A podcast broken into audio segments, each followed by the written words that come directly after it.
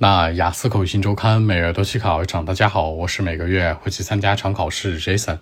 今天和大家分享讨论一下关于2021年11月6号这场雅思考试基本考情分析和汇总的那些事儿。由于呢是在考场附近录制，难免有些杂音，不要介意。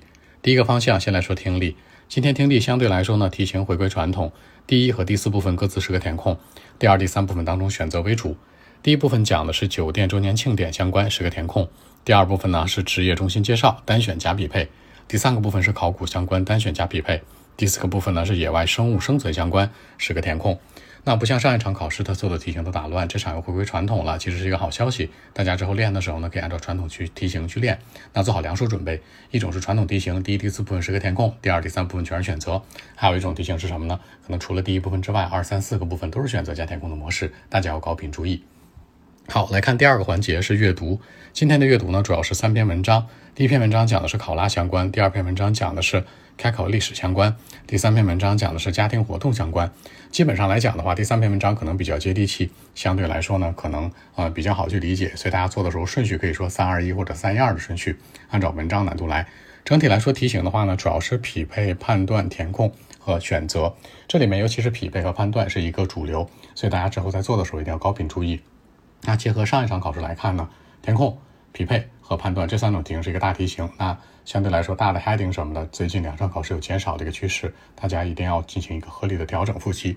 好，接下来说一下写作。先来说小作文。今天小作文是一个传统类的 bar chart 柱状图，讲的是什么呢？七国粮食那产量与消耗的内容相关。大家注意柱状图呢，一定要把它的最高值、最低值，尤其是这种倍数关系表达出来。尤其可能它会有一些对比类的内容，一定是柱状图写出来它的特征、特征、特征，不要都写，要把它的最值都给它带进来，倍数关系带进来即可。而且在约这个数据的时候呢。尽量往整数上约，比如五的倍数、十的倍数，这样可能更为稳妥一点。那关于大作文，今天大作文是一个传统社会类的，讲就是我们日常的生活，都是现在许多人啊每天都会用 social media 社交媒体什么软件啊什么的，那比如互联网这些去和其他人保持联络沟通，以及呢同时去获取一些消息新闻什么的。那他问你啊，这样去做是不是优点大于缺点？是不是优点比缺点要多呢？大家注意一下，站在三个维度思考：一，站在人的角度；二，站在社交媒体的角度；三，站在社会。就人的角度来讲呢，它是好坏参半。它既能够给我们提供资讯和别人保持联络沟通，同时也会消耗我们，对吧？偷个懒呀，不专心工作，不认真学习，我们的一些 attention 都会被这什么 distracted，都会被影响掉，被分散掉。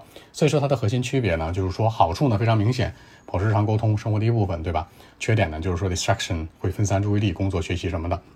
其次呢，可以站在社交媒体角度来讲，社交媒体其实是一个很好的平台，可以更好的发挥我们的价值，让我们更好的获取外部的资讯等等。所以站在它本身来讲是好处居多的。第三，站在社会，大家注意存在即合理。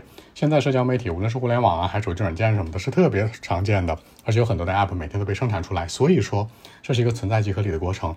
整体来讲，它肯定是有些缺点和问题的，但是它大方向是 OK 的。存在即合理嘛，这件事儿是每天人们都会做的，都会用的，所以肯定是优点大于缺点。